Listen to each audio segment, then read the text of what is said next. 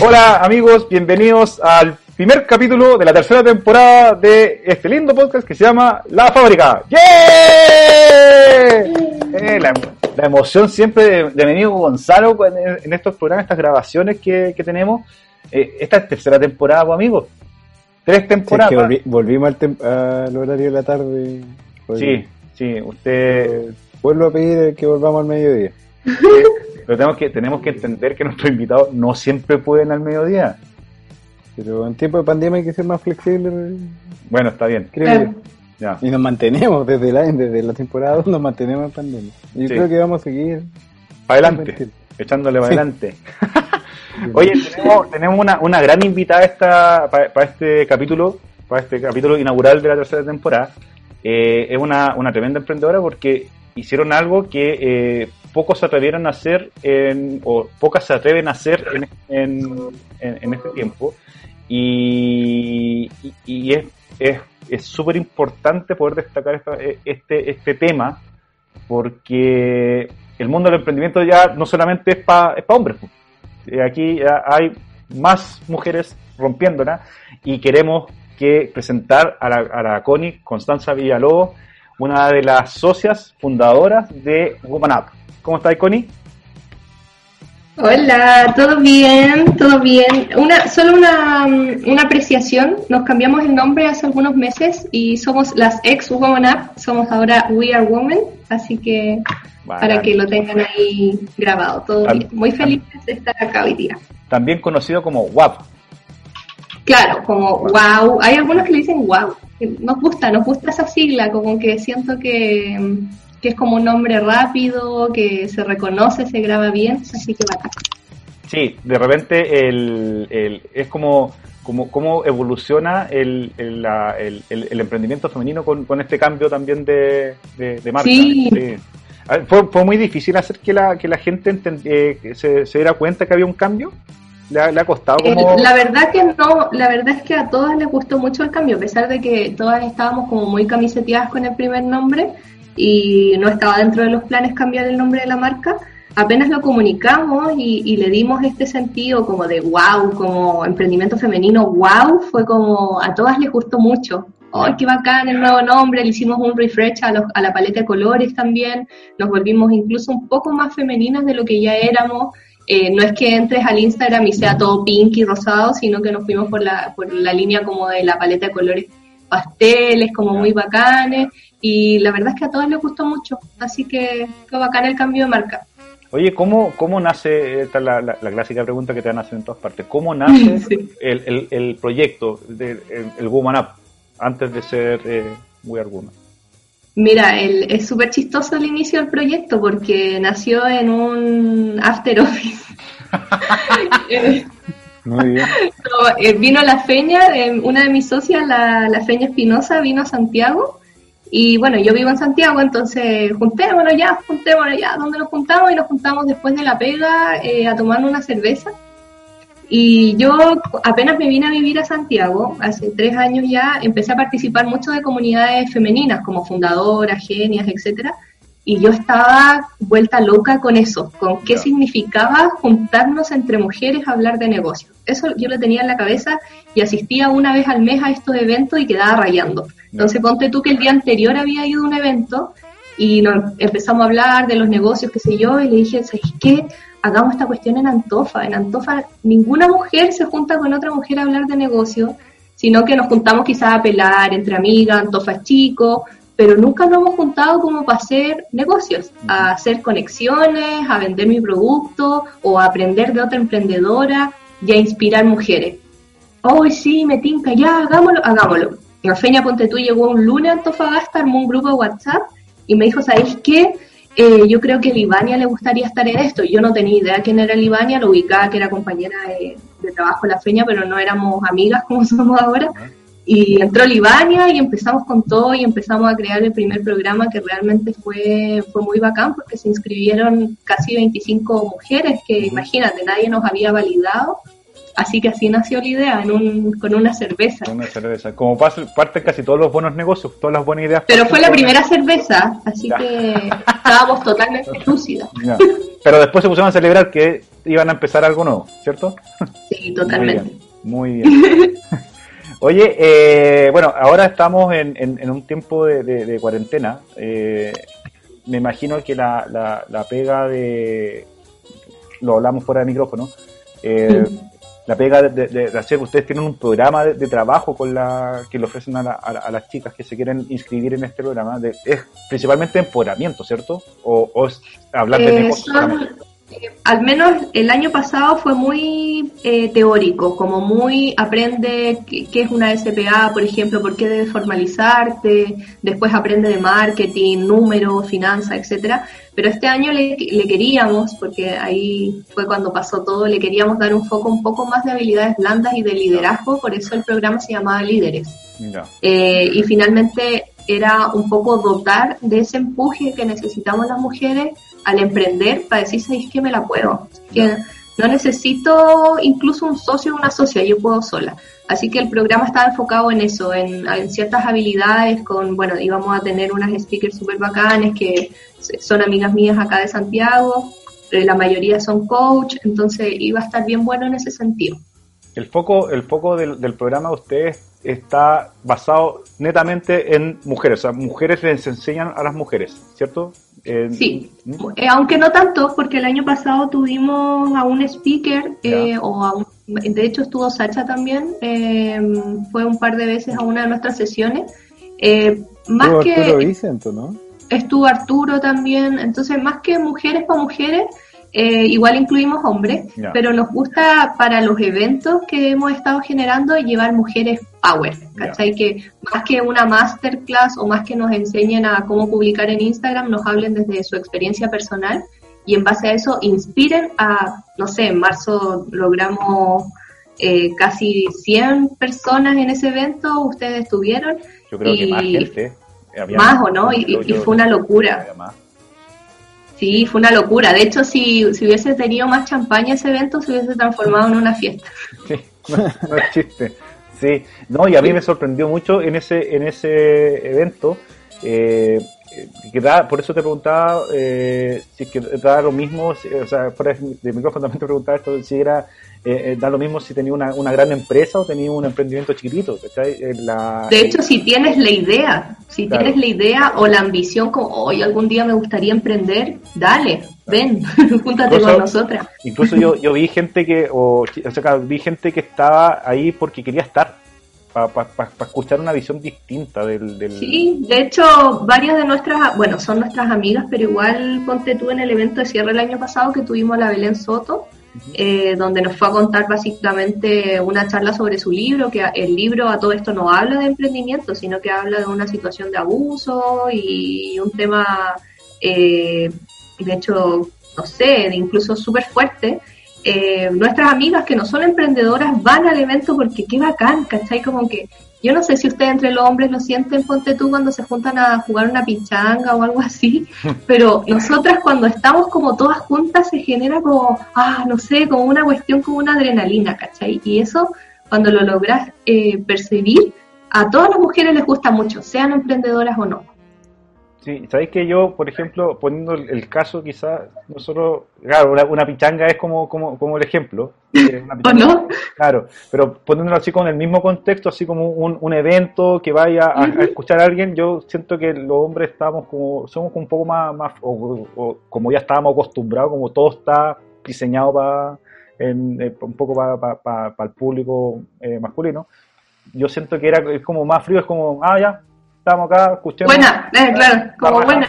bacán, ¿cachai? Alguno, alguno por ahí le, le ah, bueno, que, que han aprendido, pero no así como que no le gusta mucho porque, ah, no, a este no le gustó nada, entonces te hacen weón. Claro, pero sabéis que incluso nosotras nos pasamos para el otro lado, por eso a veces a los hombres no, no, no les gusta mucho estar en estos eventos de puras mujeres porque euforia, ¿cachai? Yo me acuerdo que cuando iba a estos eventos acá en Santiago llegaba súper agotada a la casa, porque era una locura, o sea, todas, bla, bla, bla, en el break tomando champaña, bla, bla, una locura. Entonces, claro, quizá por un lado tenemos el lado masculino, que es un lado un poco más recatado, pero nosotros igual nos vamos al chancho. Bueno, a mí me encanta en realidad. Sí, eh, pero como te decía, yo cuando me tocó estar en, en el evento de lanzamiento de este año, eh, y estuvo, fue, fue una, una, experiencia así como, eh, enriquecedora pero rara, así como, es, hay mucha energía acá como acumulada y que, y que es necesario empezar a, como canalizarla. Lamentablemente quedó, quedó la escoba con la, con la cuarentena, pero pero imagínate, aparte el año pasado tuvieron 25, 25 inscritas en el, en, el, programa sin tener una, digamos, una, sin tener nada. Claro, conocida y todo. Claro, sin tener nada. Pero ahí te das cuenta de que era verdad lo que decíamos, que existía una necesidad latente en nuestra región, porque incluso, eh, yo me acuerdo, no sé si ustedes se acuerdan del evento en marzo, que una chica viajó de Tocopilla para ir al evento. Sí, yo me acuerdo. Esa, cuando, cuando nosotras recibimos la confirmación de esta chica que quería desde Tocopilla agarró un bus para ir a Antofagasta a un evento, que si bien es un evento gratuito y todo lo que queráis, implica que te tenéis que mover de tu lugar y qué sé yo, hay una necesidad. Y si hay una necesidad y estamos apostando por algo nuevo, eh, por eso, si bien ahora estamos como en, en stand-by y viendo qué hacer, yo siento que este proyecto, yo creo mucho en el proyecto. Y bueno, ya no es un proyecto, es, una, es algo real pero lo creo porque sé que las mujeres de Antofagasta, de Calama, de Tocopilla, Mejillones, de tal tal, necesitan estas instancias. Hay, hay, hay eh, dentro de esa misma necesidad, eh, hay gente dispuesta a pagar por, por, un, por un servicio de, de empoderamiento y de conducción hacia temas de modelos de negocio, teniendo en cuenta todo lo gratis que hay. Sí, no, ¿cachai? Porque al final, tal como tú dices, y que es bueno, yo me alegro, muchísimo de que hay muchas cosas gratis y que es genial, porque yo me acuerdo, ponte tú, que cuando mi mamá, mi mamá fue empresaria, fue emprendedora muchos años, nada, o sea, dale, hazlo sola y de hecho te sabrán las puertas, qué sé yo. Eh, pero claro, como nosotras también estamos apuntando a elevar bastante los programas, llevando, por ejemplo, speakers desde Santiago, desde otras regiones, eh, las speakers no van gratis, sino que queremos remunerar su participación porque son speakers calificadas y porque creemos que así como nosotras queremos ganar dinero, ellas también lo merecen ganar. Entonces, eh, siento que en ese sentido, claro, para una persona que no está acostumbrada a pagar por algo que no sea una universidad, lo cuestiono un poco y es como, ah, chuta, pensé que era gratis. Y es como que mm. cuando nos dicen eso, como, pucha, lo siento, nos encantaría que fuera gratis, pero esto cuesta bastante. Cuesta un pasaje en avión, cuesta una estadía en un hotel, cuesta la speaker que se para ahí, que es alguien que se preparó, etcétera. Entonces, eh, si bien hay personas que sin problema han pagado, sí hay muchas que les da lata y que no pueden o que simplemente no comparten pagar por eso.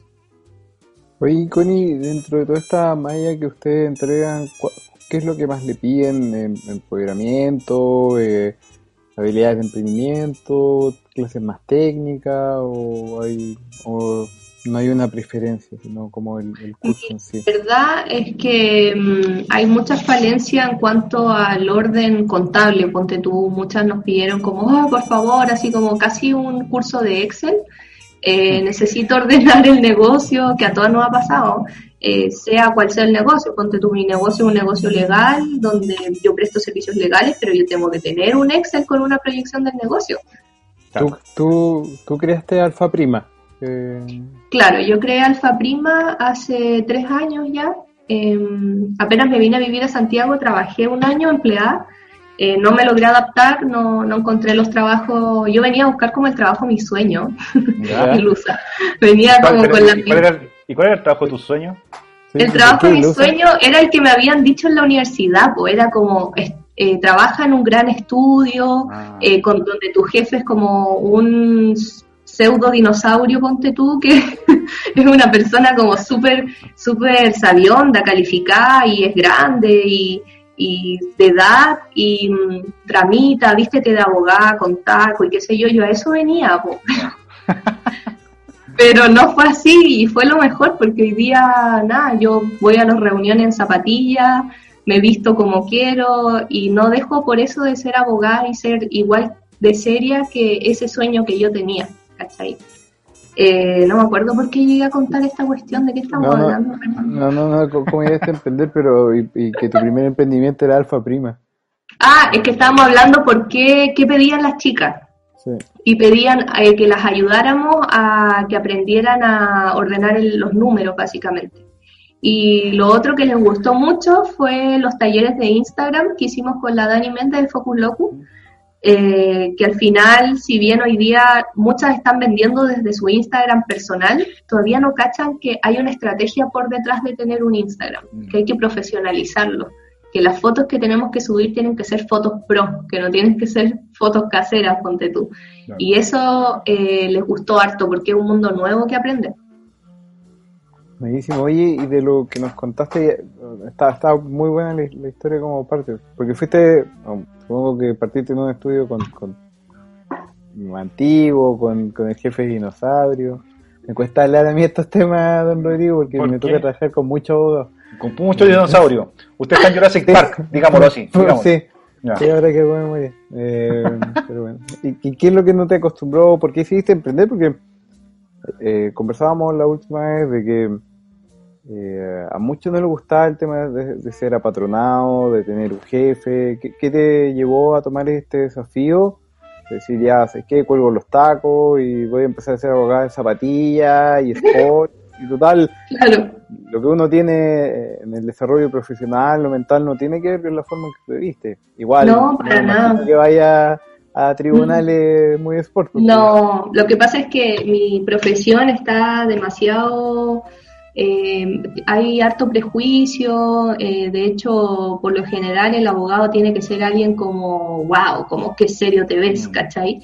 Eh, y a mí, de hecho, al principio, como partí súper joven también, independiente, con poca experiencia, cuando me tocaba ir a reuniones, especialmente con clientes hombres, era como, oh, pensé que era, pensé que tenías más edad.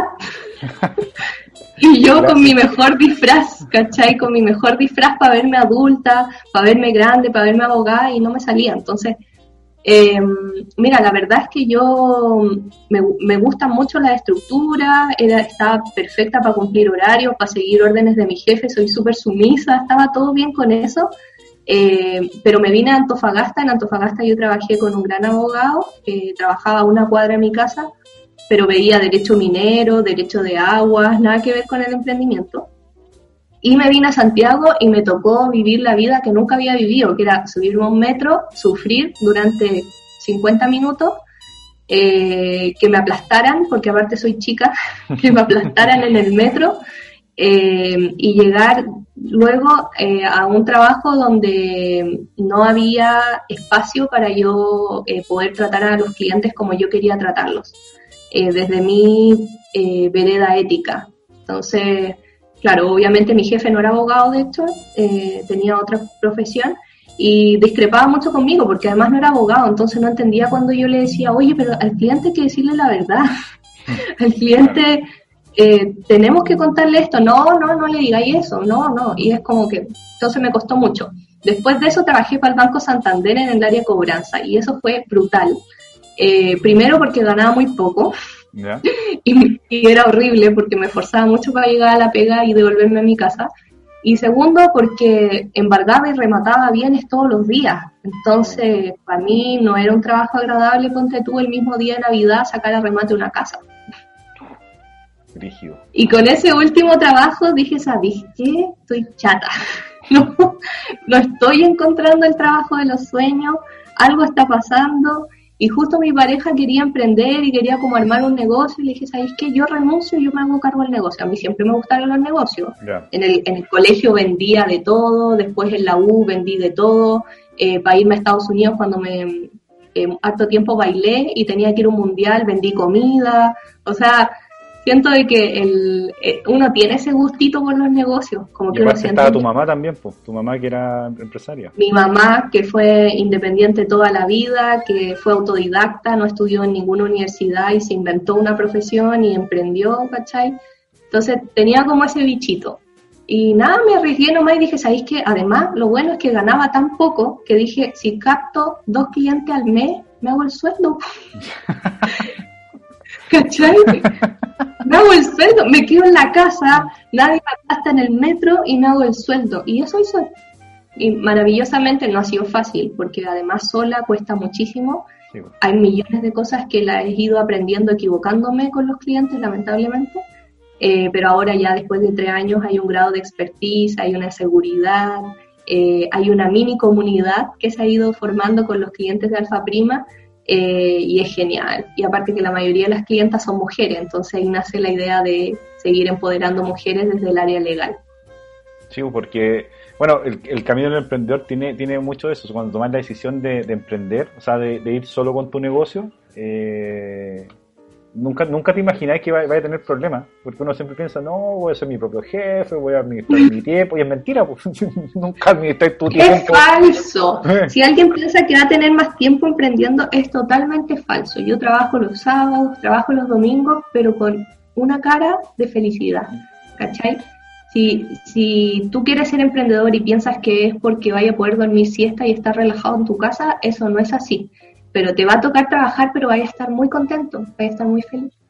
Sí, y bueno, y cuando, cuando ya empieza Alfa, Alfa Prima y de repente te juntas con la Fernanda y empieza esta, esta nueva aventura, porque aquí también, eh, como tú decís, y que, y que bueno que lo hagan con, con, con un intercambio comercial que es paga por esto, eh, porque es lo que hablamos también con el, con el Nico Salinas, eh, sobre el emprendimiento social, Que piensan que todas las cosas sociales tienen que ser gratis y es mentira, ¿no? Sí. La, idea es... es un concepto que estamos viendo en toda nuestra Sí, ah, entrevista de, en esta transición. de llevar al lucro en emprendimiento social nos van a amar, Rodrigo. Sí, no importa, no importa, porque al final del mes igual hay que pagar la luz, entonces... Sí, es, complejo y yo creo que, eso es, es la ciudad del emprendimiento social en este país. Sí, sí. O sea, que también yo creo que, por ejemplo, la, la, la, la Connie con, con, Alfa Prima también es un emprendimiento social si lo veis desde el punto de vista de que está eh, asesorando personas porque tienen empresas o tienen casos, ¿cachai? Donde también involucráis a la, a la, comunidad, ¿cachai? Si finalmente el emprendimiento social, más allá de, de, de, la, de la cuestión bonita casi, es cómo impactáis en la comunidad. Ese, ese por ahí, ese es el... ¿Cuál es tu granito de arena finalmente? Claro, Oye, Connie, y eh, cuando ustedes, bueno, llega la, llega la cuarentena, bueno, antes de la cuarentena, cuando tenían todo este plan de, trabajo, ¿cuánto eh, en, algún momento eh, pensaron que se les podía escapar de las manos en cuanto a, manejar la cantidad de, mujeres? Porque si ya para el, puro lanzamiento fueron más de 100, manejar todo, porque es mucha energía, como, como, como comentáis, es mucha energía la, la que hay. Sí. Eh, no, la verdad es que nunca. ¿sabes lo que pasa? Es que eh, ya veníamos de la experiencia del año pasado que logramos un buen número, pero que igual ese buen número se logró dentro de todo por eh, las redes de contactos que, que tenemos, especialmente el Ivania, la Feña, que son personas como socialmente muy activas. Eh, y creíamos que también, a raíz de ya que las personas nos estaban preguntando y todo, creíamos que a muchas les molestaba pagar. Entonces sabíamos que probablemente el número iba a ser el mismo o un poquito más, pero que no nos íbamos a elevar tanto.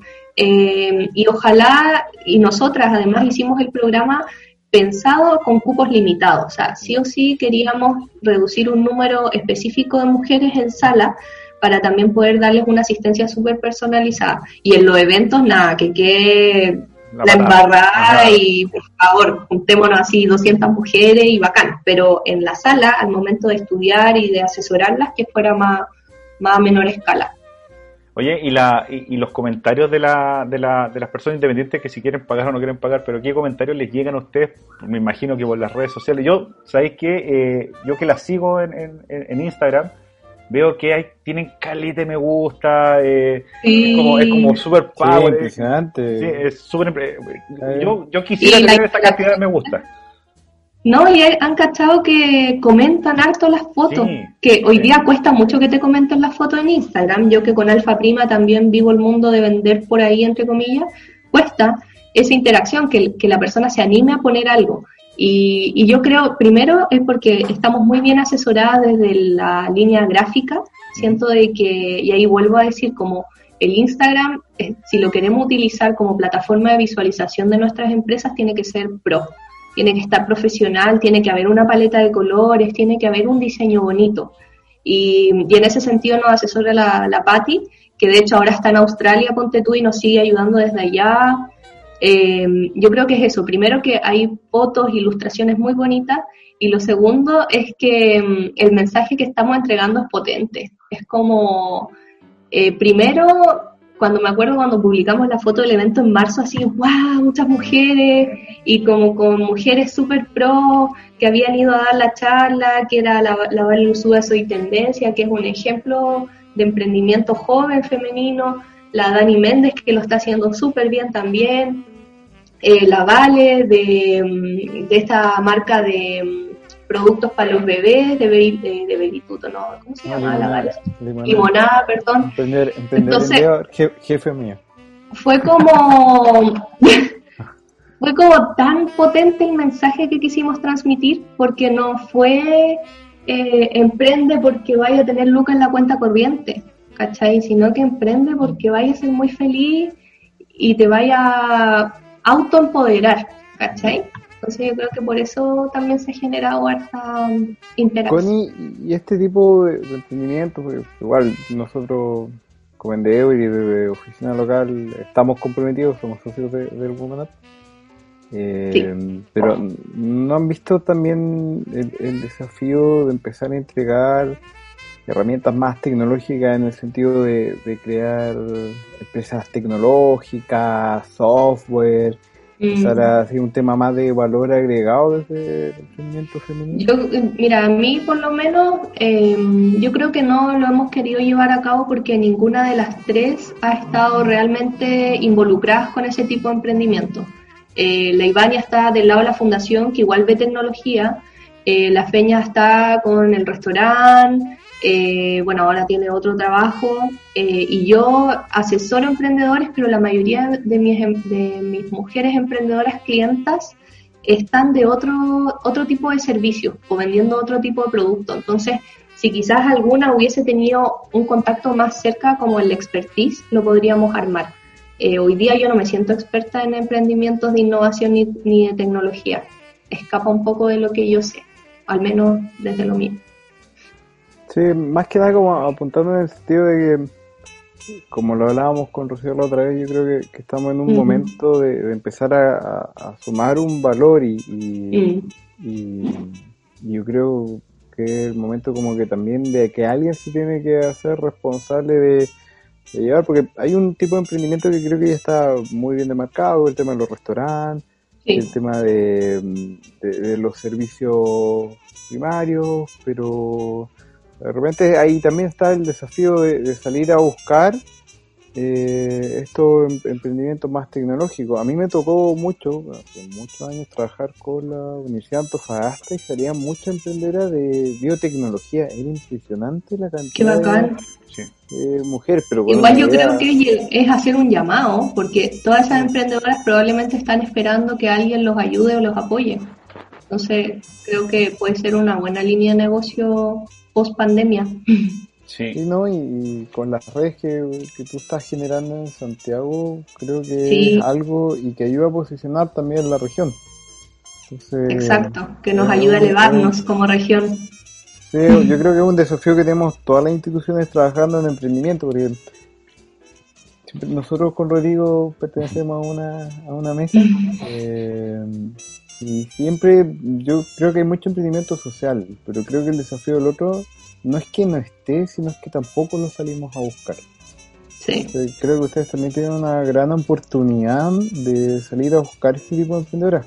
Yo hacía a lo rápido, me acuerdo de 3, 4, en ese tiempo era más, yo era más chico, pero sería grandes profesionales, pero me imagino que, que eso, porque vienen del mundo técnico. Y el mundo técnico genera hartos emprendimientos y aparte que son, eso, eso te iba a decir que son emprendimientos escalables. Mm. Entonces ahí hay yo creo un, foco bien, fuerte para que ustedes, no sé, se lo planteo para que se lo, Me encanta, lo, sí. visualicen hacia el futuro. Lo, lo, voy a, lo vamos a anotar como pendiente para después conversarlo por el grupo contigo.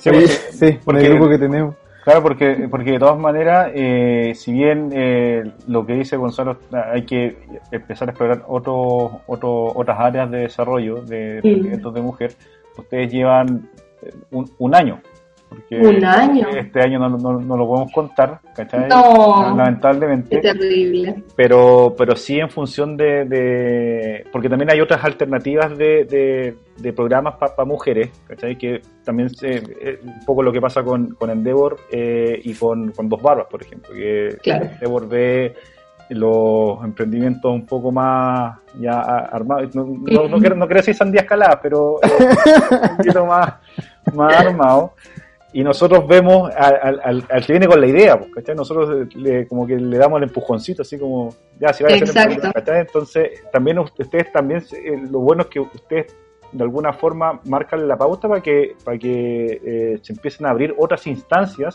que complement, se complementen entre ustedes. pues. Si el, Sí, eh, de hecho, de hecho yo creo que ese es el foco. Se mueren la cantidad de ideas que tenemos, se mueren. Pero a mí me pasaba, y bueno, y el plan mío de este año era estar más en Antofagasta, poder quedarme, no ir solamente al evento y devolverme, o ir y hacer la charla y devolverme, sino que quedarme dos semanas y juntarnos todos los días con la chiquilla y avanzar en, el- en los proyectos que tenemos. Eh, pero sin duda, apenas termine la pandemia, va a pasar eso, me van a ver mucho allá para que nos juntemos a tomarnos una cerveza.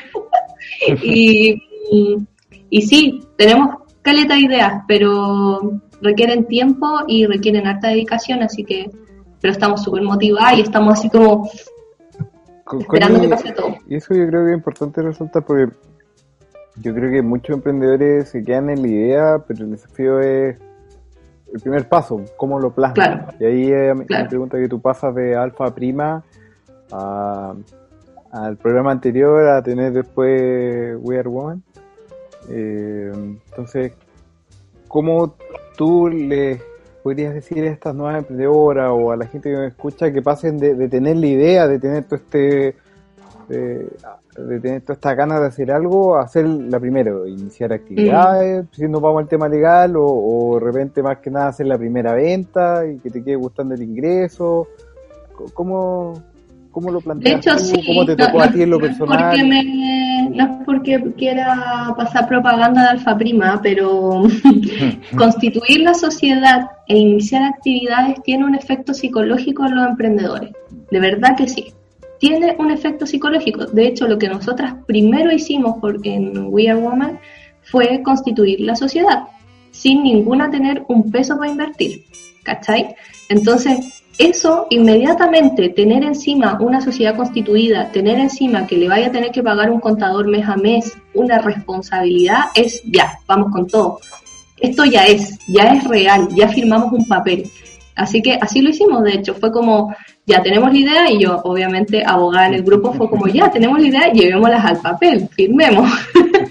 y claro, y firmamos y después yo viajé para allá, reunión, tiramos lápiz en un papel, me devolví a Santiago, hice los contactos y listo. El programa estaba armado, había que buscar a alguien que nos diseñara el logo y así, o sea, siento de que eh, también pasa mucho y no quiero que suene mal, pero hay una crítica que es a veces que las emprendedoras y los emprendedores hacen la pega media, como quiero vender pero no quiero vender, ¿cachai? No, yo siento que es todo nada. ¿Te tiráis a la piscina o no te tiráis a la piscina? Porque si no, así como tú das, vas a recibir lo mismo de agota. Si tú entregas toda la carne a la parrilla, probablemente, si es que, ojo que igual hay una aleatoriedad en los emprendimientos, probablemente quizás recibas lo mismo, ¿cachai? Como muy de vuelta, y fue lo que nos pasó. Nosotras tiramos toda la carne a la parrilla, invertimos de nuestros bolsillos, que ninguna de las tres millonarias, y, y 25, casi 25 chicas se inscribieron, ¿cachai? Y el programa se autofinanció. Connie, ese proceso, ¿cuál tú podrías decir que fueron los errores que recomendarías a no cometer? Así como... Ah, yo pensaba que iba a decir los errores que, se, que, que, que hay que cometer, que recomienda cometer. También, ¿puede ser? ¿Ya? Sí, yo la creo idea- que... La, la idea de hablar de la experiencia es como traspasarlo para que la gente no lo lleve, pero... Mira, yo creo que lo mejor que te puede pasar es sentir que te equivocaste. Como, oh, deberíamos haber hecho esto. Ah, Es lo mejor, porque no solo lo vaya a replicar en el emprendimiento donde te equivocaste, sino que lo vaya a poder replicar para muchas cosas de la vida.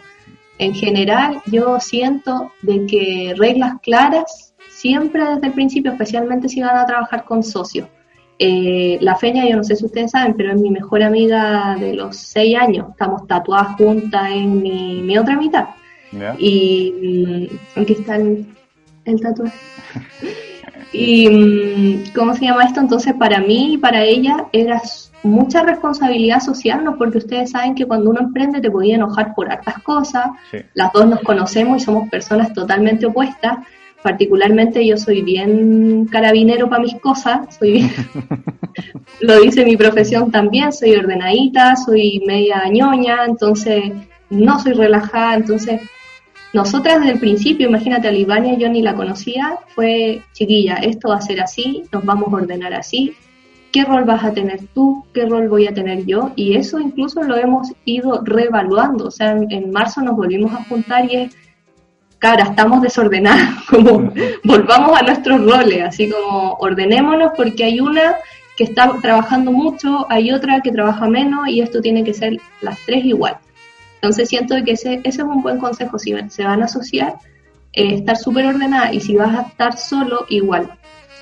Mucho orden. El emprendedor cree que porque emprende puede ser al lote y no es así. Al contrario, el emprendedor que es al lote le va a ir mal, al año va a estar quebrado. Sí. Voy a aprender la luz también. Sí, pero no. ¿Escuchó, don Rodrigo?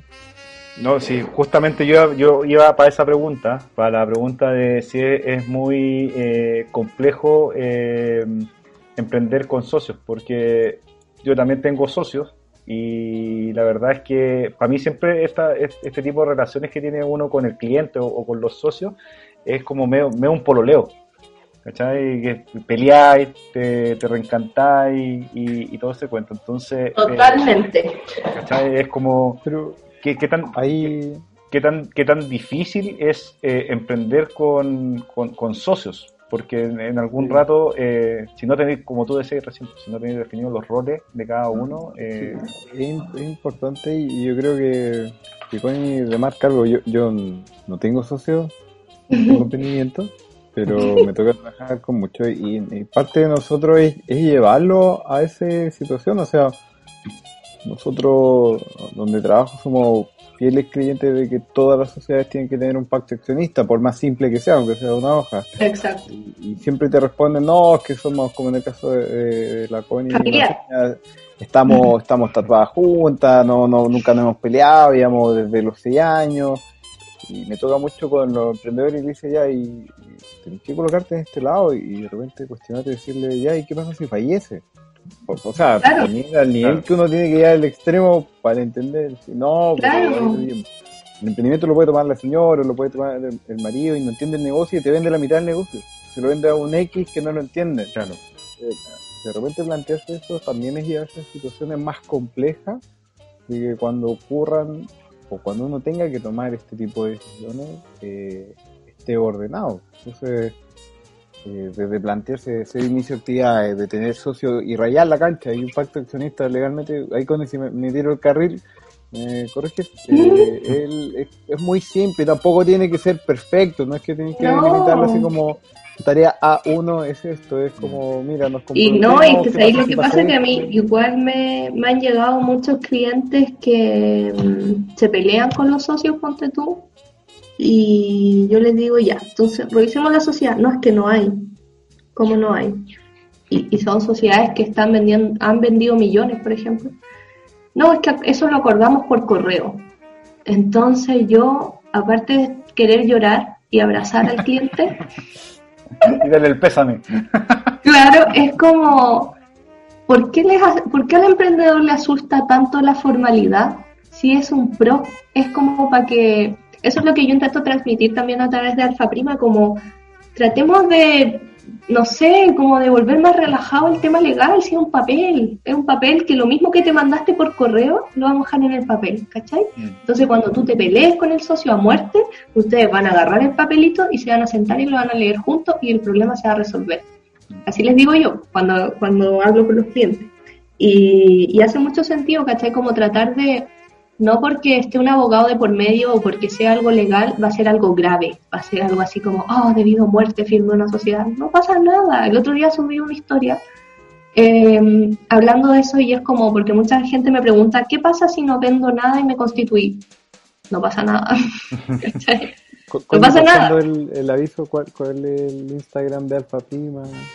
Ah, ya, arroba alfa.prima, alfaprima.cl la web, arroba alfa.prima. Y ahí van a Aparte- encontrar, Toda la isla. cuando tenéis socio la, eh, y tenéis un negocio, la, eh, aunque seáis amigos de la vida, aunque hayáis nacido el mismo día, a la misma hora, la- el, el mismo pabellón, hay plata de por medio y la cuestión cambia. Cambia totalmente. Cambia, ya, totalmente. Claro, te estáis metiendo. Y cuando, cuando hay plata, de hecho, es mejor, porque uno le pone más ganas, Sí, real. O sea, Claro. Si te tocó invertir 500 lucas y era tu, no sé, tu devolución de renta que la guardaste en el chanchito, te dan más ganas de que te devuelvan las 500 de vuelta, ¿cachai? Entonces, eh, las amistades hay que cuidarlas mucho, las relaciones familiares, si se van a asociar con sus parejas, con sus familias, hay que cuidarlas mucho. Y si me voy a asociar con un extraño, con mayor razón, hay algo que se llama sociedad, que es un papel, y que yo siento que cuando se firma eso, hay un clic en la cabeza de las mujeres y de los hombres también. Así que lo recomiendo mucho. Y ahí le hago una pregunta a los dos. ¿Cuándo Ah. toman la decisión de tener un socio?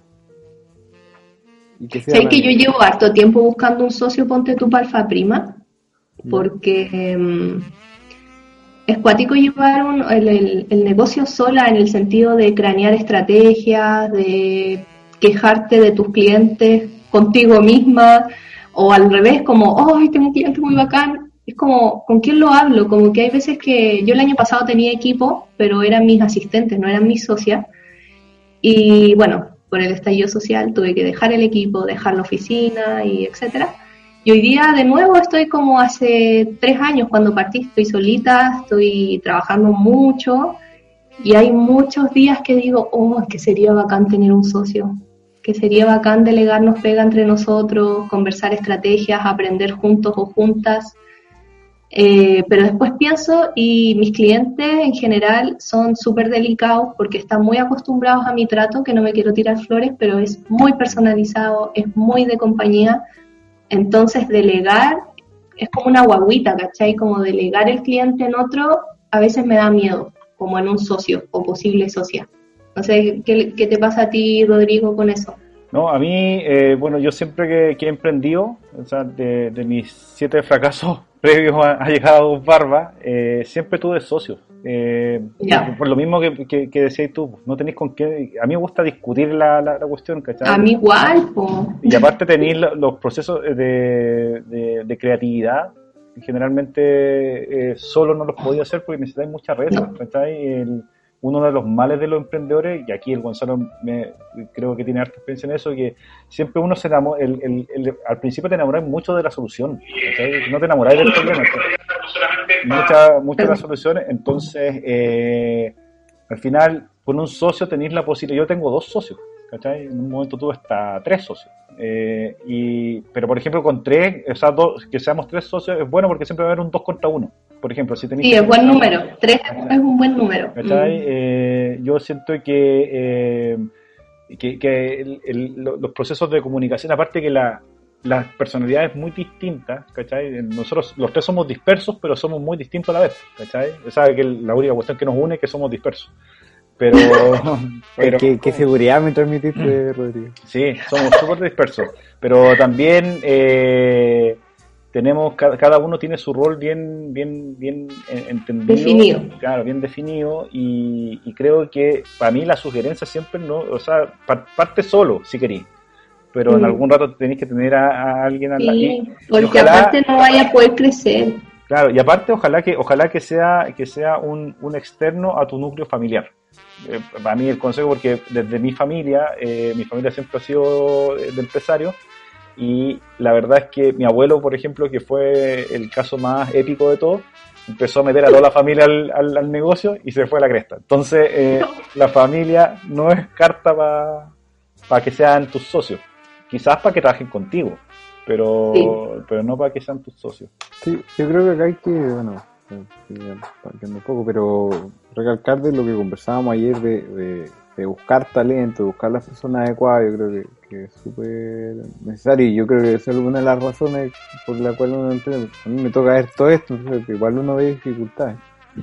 Y, lo otro que dice la Connie de formalizar, yo creo que son dos pasos que van muy de la mano. Yo creo, no sé, siento que de repente los socios te terminas teniendo una relación, por final los negocios tienes que tomar decisiones que son bien complejas. Mm, Si no tienes rayada la cancha, si no está ese pacto accionista, si no está esa iniciación de actividades, va a generar en algún momento tener un conflicto porque es imposible que, o sea, no hay ninguna relación ni desde el matrimonio o negocios que no lleve a algún cambio a que haya este, esta diferencia. Entonces, creo que hemos tocado en estos últimos par de días dos temas que son súper importantes. Uno que es formalizar, ordenar y tener el equipo adecuado. Claro. Eso da la base. Y, y algo que tú tocaste recién, Rodrigo, que yo creo que ahí eh, como que el, Woman Up tiene que también tomarlo es eh, hay que enamorarse del problema, no es la solución, porque así como venían del, del, programa antes a pasar al We Are Woman, es que en verdad, Rodrigo, no se puede mencionar el nombre del No, sí se puede. no, no vamos a meter en problemas. Ex. Sí, eh, incluso recibí un llamado por eso. Eh, no, el mundo del emprendimiento da para todo. Eh, pero ahí estábamos para ayudar. Gracias. Eh, entonces, me fue la, Mira, se te fue la idea, tanta, tanta excusa, amigo, por favor. Sin pie de página, así me dice mi mamá. No, no, Cuando le estoy formalizando, mantener equipo y, enamorarse del problema y no esta solución que el guau hoy en día va a seguir. Si el foco, lo que ustedes están solucionando es visibilizar el emprendimiento femenino ojalá hoy día en Antofagasta, tal vez mañana es Tocopilla y gente ya podría ser Tarapacá después, pero ahí es donde ustedes tienen que ir. Pues, entonces es interesante compartirle a la gente cómo tomar esta idea, cómo llevarla a cabo, pero también dentro de un orden, porque si no, al final estas grandes ideas, estas grandes soluciones no quedan en nada. No sé cuántos programas han existido en esta región que hoy en día no están. es relevante esos dos puntos marcarlo dentro del emprendimiento, formalización talento. Y dentro de ese talento tiene que estar bien remunerado, que nos tocó conversar con Rodrigo. Oye, Connie, eh, a propósito de lo que dice el, Gonzalo, eh, en este proceso de, adaptación y viendo el Weird Woman, eh, ex Woman Up, Eso. ¿No han pensado en, desarrollar la, una, el, el, programa en formato digital? O sea, ¿Se le ha pasado por la cabeza? Sí. Apenas pasó lo de la pandemia, eh, yo soy súper apasionada, soy medio obsesiva también. Y apenas partió la pandemia y veníamos de este evento, que no hemos acordado todo el rato el evento, pero es que fue mm. impresionante. Y con la energía así, guau, acá y la cuestión, y pum, balde de agua, se cayó todo. La primera reunión que tuvimos con la chiquilla fue, hacemos el programa igual, pero online quizás no con una super plataforma, una super página web que sea como un e-learning, no, sino que algo simple, unos Zoom, qué sé yo, y no prendió. Mm. ¿Sabéis que no prendió? Porque la gente, estábamos todos tan desconcertados, yo de verdad en el abismo, en verdad no sabíamos cuánto tiempo íbamos a estar así, todavía no sabemos. Em, las emprendedoras no sabían si es que esas ideas que tenían las iban a poder llevar a cabo algún día, las que ya tenían negocio no sabían si es que iban a poder soportar esta avalancha que se nos vino a todas. Entonces no, no, no prendió, no quisieron, algunas interesadas pero poquitas y no lográbamos. Y lo que sí hicimos fue, fueron encuentros por Zoom, que igual se, nos juntamos varias, nos juntamos varias, fue bacán. Y ahora estamos planeando un par más para el semestre que vamos a iniciar ahora, como para no bajar los ánimos. Eh, We Are Women sigue vivo, más vivo que nunca. Estamos creando cosas bacanes, pero queremos mantener ese sentido de comunidad presente, como juntémonos aunque sea por Zoom. Claro, porque yo, bueno, eh, sí, el, una, los Insta Live, por ejemplo, que, sirven harto, o, los Facebook Live también, eh, que, que, te permite de alguna forma también ir tanteando, porque como tú decías, por el principio estaban todos perdidos, estábamos todos perdidos, y ahora hay una sobreoferta de cosas. Demasiado. hay mucha cuestión, eh, quizás yo creo que el, el, el, punto de ustedes puede ser que dentro de lo sencillo que se puede hacer, que no tampoco, como tú decís, no hay que hacer una gran plataforma para sacar adelante un proyecto. Quizás el, el, el, toque mágico que tienen ustedes es que las puede llevar a no cobrar quizás lo que, lo que, lo que tenían pensado cobrar en el caso de una cuestión presencial, pero por ejemplo, no sé, pues tener a, un, a, una, a una relatora que sea full motivacional en una, en una sesión cerrada de, de Zoom, ponte tú, igual. Sí. De hecho, ponte tú, no sé, voy a dar un ejemplo, quizás es, medio tonto, pero eh, Edo Caroe, eh, también humorista, tiene que, tiene que hacer toda su cuestión está basada en una cuestión presencial y en un tiempo dijo, no, yo no voy a hacer ninguna cuestión, y ahora lo que está haciendo es a través de una página que abrió, que se abrió para poder presentar videos de presentaciones, ¿cachai? Lo eh, transmiten un video de, la, de la última gira que hizo, ¿cachai? Pero cobran entrada, y una, una entrada de cuatro lucas. Oye, qué buen dato, mándame eso después.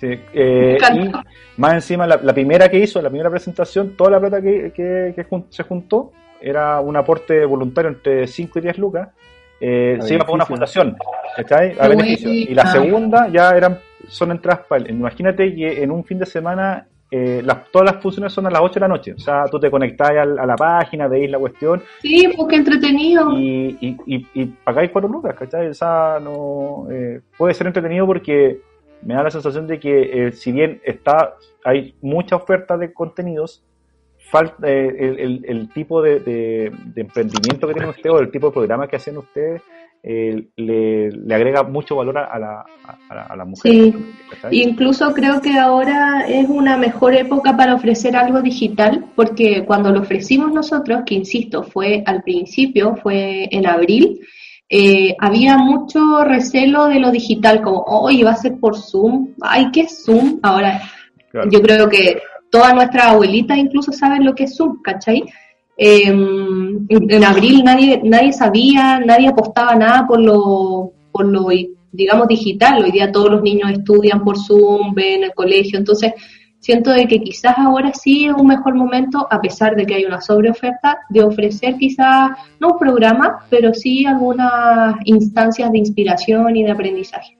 Claro. y ustedes no se han planteado, porque nosotros también partimos con el tema del webinar, ya, ya no lo hacemos, porque está sobre poblado ese tema. yo creo que el desafío es cómo se va a llevar todo esto post pandemia, igual esto tiene que terminar pronto. Yo creo 2025. que el Sí, porque de repente ya las juntas no van a ser de 100, o sea, no. de, repente, de repente van a ser webinar, o, o también yo creo que va a haber opciones de tener un gran speaker por Zoom dentro de un evento con gente.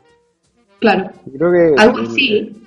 Yo creo que el, que el desafío va un poco más en, pensar tres meses más allá y decirnos que estamos todos en el mundo de la generación de eventos. Eh, es cómo salimos del Zoom, porque ya no todo, yo creo que después de esto toda la gente se quiere juntar y ya va a estar aburrido de, de la multiplataforma pero el, el, valor agregado va a venir en el sentido de que no hay barrera. Hoy en día puedes tener un speaker de Estados Unidos y lo vaya a poder ver por Zoom y la gente te va a decir, ah, ya, no, es necesario verlo en vivo, la misma speaker que ustedes traen. O tú de repente asistir a tu propio evento. no, de hecho, claro, nos dimos cuenta que, por ejemplo, me, me pasa mucho que yo hago un taller eh, donde les enseño a los emprendedores a registrar sus marcas. En vez de contratarme a mí, yo les enseño como el paso a paso para que lo hagan solito. Y, claro, y me decían como, Connie, qué bacán, por fin, porque soy de La Serena y no podía ir a tu taller presencial, qué bacán, porque soy de Chillán, y es como, tú decís, oye, ¿cómo no lo hice antes? Claro. Así que siento que sí, obviamente hay un efecto post pandemia que nos va a hacer repensar si seguir pagando todos los pasajes de avión para todos los speakers probablemente sea un gasto que pudimos haber evitado y que ahora aprendimos que quizás sea bacán verlo como en el evento mismo, si al final lo que todos queremos en el evento es estar entre nosotras y compartir un momento. Claro. Pero sin dejar de lado que, de repente en alguna en alguna ocasión traer a, una, a una speaker para que para poder si es que se puede en ese tiempo ya eh, abrazar a la gente y verlo desde sí. Porque el, otro día hubo una, una charla del profe Massa. ¿Ya? 20.000 personas conectadas. Mentira. 20.000 personas. Impresionante. Yo a esa misma hora estaba sacando un programa y tenía 10. podríamos contar el día en que queríamos traer al profesor Massa, ¿te acordás? Uy, qué lindo momento aquí. Cuando- Sí, con con Carlitos Rivas, que quería... Cuen- Cuéntelo usted, usted tiene, usted tiene mucha gracia para contar esa historia. No, un, momen- un momento de, de, de gran momento laboral, mental que teníamos, estábamos tres instituciones trabajando y no sé en qué llegamos a pensar de que nuestro main speaker era el profesor Massa, incluso hasta cotizamos profesor Massa. Sí. No. Yo me, me letré en el mundo de, de la astronomía, porque terminamos hablando de otros speakers que también hablaban de esos temas. Pero los fondos no llegaron, pero eran, queríamos salir a competir con, con Antofa en tren, y queríamos pelearle a, a Me encanta esa ambición. Siento que es parte de... Los fondos no nos acompañaron. Y el profesor más hasta nos había dado fecha. fecha No. Llegaron con una persona súper que lo acompañaba. adelante. Sí, Sí, ahí el, el- el único problema era que, que teníamos que tener los fondos antes para poder asegurar la fecha. ¿cachai? Nos agendó, Claro. como que nos anotó con grafito. ¿cachai? Nos anotó ahí y después no, no llegaron. Claro, había, había que pagar primero, pues no se No, paga después de la... Claro. Y él de la venía de hacer el, el evento con mayor convocatoria de personas en La Serena. El, el tipo es impresionante. Sí, no, sí, pro, sí, sabemos. Sí, Bueno, pero también acuérdate que, que el, el- el evento para el que lo queríamos traer, justo cayó el, el, el estallido social. sí. O sea, hubiese sido peor, imagínate que hubiésemos pagado. Oh, ¿te imagináis? Sí, hubiese sido peor. Fueron iluminados. Sí, gracias a Dios. Oye, Connie, Woman Up. Están haciendo material, están en Instagram. ¿Cómo están apoyando a las chiquillas? A su núcleo fuerte de followers en, en este momento. Estamos, ahora estamos preparando una sorpresita. No les puedo adelantar mucho, pero estamos preparando algo súper bacán que va a ser algo para que para acompañar a las emprendedoras en la cuarentena en la casa. Eh, así que estamos preparando material para las redes sociales, eh, sumado a que también vamos a activar de nuevo estos encuentros medios digitales, como de repente algún live o algún webinar o Zoom. Eh, el último que hicimos estuvo mm, Baby Tuto, por eso me acordé del Baby Tuto. Y fue bacán. Lorca. la, la Dani fue bacán, entonces eh, vamos a, a decir como recordarle a nuestras followers, a nuestras seguidoras que estamos ahí, estamos pensando cosas para ellas, eh, ya hay días que me despierto y digo, ah, sí tengo tantas ideas y, y le escribo a las chiquillas, le, les mando así spam de WhatsApp hasta que me responden y es como, sí, qué buena idea, ya hablemos y nos juntamos y hablamos y soñamos y después ya, ahora ¿cómo hacemos esto en realidad? Un clásico de. Muy chistoso, claro. Así que bueno, después de haber tenido varias ideas y varios sueños, elegimos uno, eh, como les digo, va a ser algo para que para acompañar a, la- no solo a las emprendedoras, sino que en general a las mujeres que creen en que las mujeres debemos empoderarnos eh, desde la independencia económica, desde la independencia psicológica. Eh, así que ahí van a, se van a enterar. Buena, Buenísimo. bueno, Ya. buenísimo. Oye, Bacán. vamos cerrando este, este primer capítulo de la tercera temporada. Ha sido un grato, un grato gusto tenerte en este, en este se me pasó súper rápido el Sí, tiempo. se pasó súper rápido. eh, una conversa tremenda porque eh, hablar de, de emprendimiento eh, eh, femenino es, es importantísimo ahora, sobre todo porque hay que, hay que seguir poniendo en valor lo que están haciendo la- las mujeres, sobre todo por el contexto que, que tenemos en, en Chile y en el mundo. Entonces creo que eh, bacán que, que, que, que nos hayas contado la experiencia para que la- la- las chicas que escuchen este, este lindo podcast sepan cómo hay que hacer bien la pega para poder llevar a cabo un sueño. Sí. Estructura. No, y les conté varias cosas, les conté mi experiencia con el mundo laboral, que también puede que existan muchas chicas que nos escuchen y que digan, oh, me está pasando lo mismo que le pasó a la Connie, como que no te sentís lleno con la pega, eh, chao, renuncia, prueba y si te va mal, vuelve a buscar pega, no Claro. pasa nada.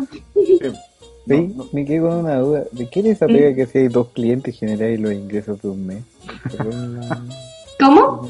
¿Cuál era ese trabajo que con dos clientes generaba y la pega de un mes? Es que depende, pues, porque como te decía, yo ganaba súper poco en ese tiempo. Yo, yo Y- me acuerdo cuando yo salí de la universidad, mi, mi jefe de carrera nos dijo, tenemos una práctica en el banco.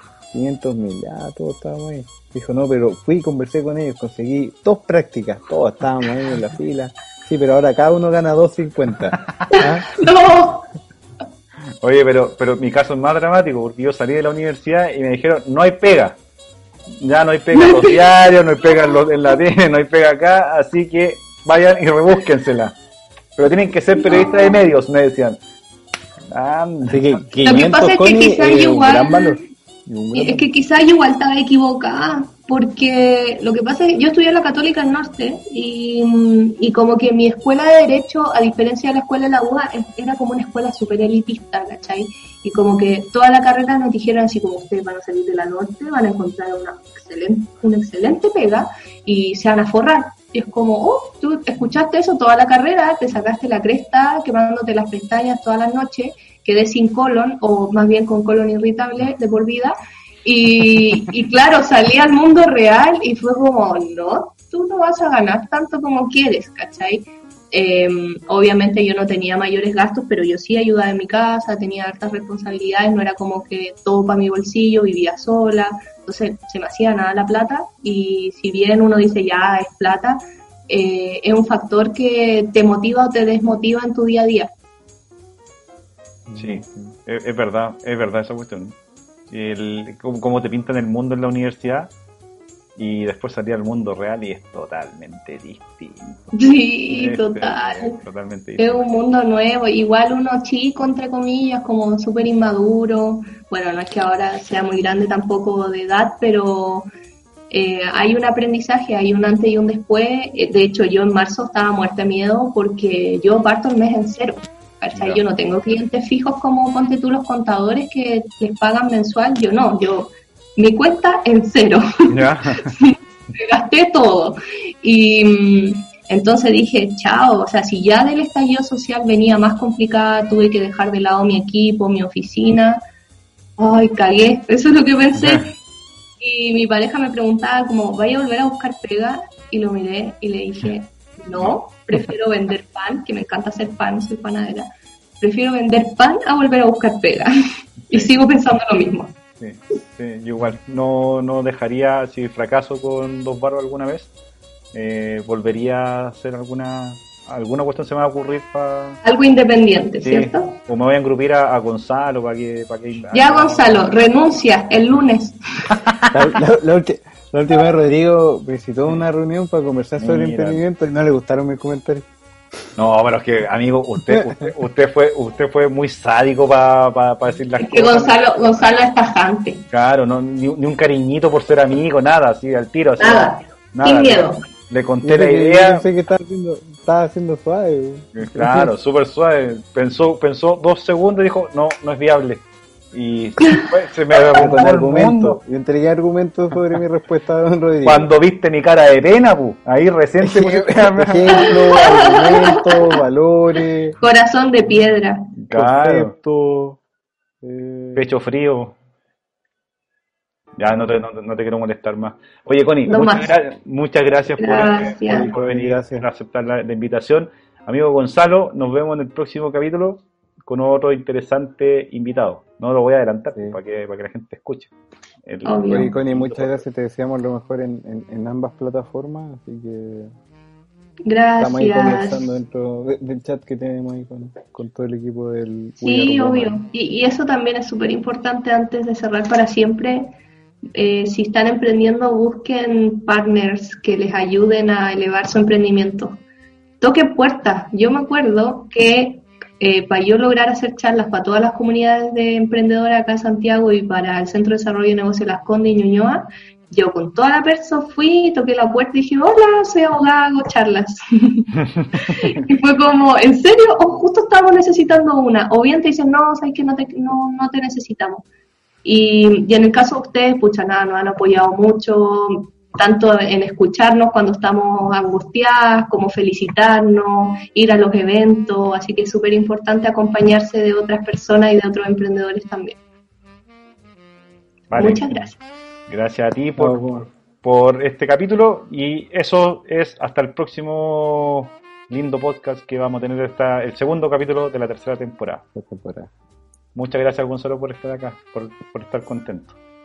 Gracias, Rodrigo. Adiós.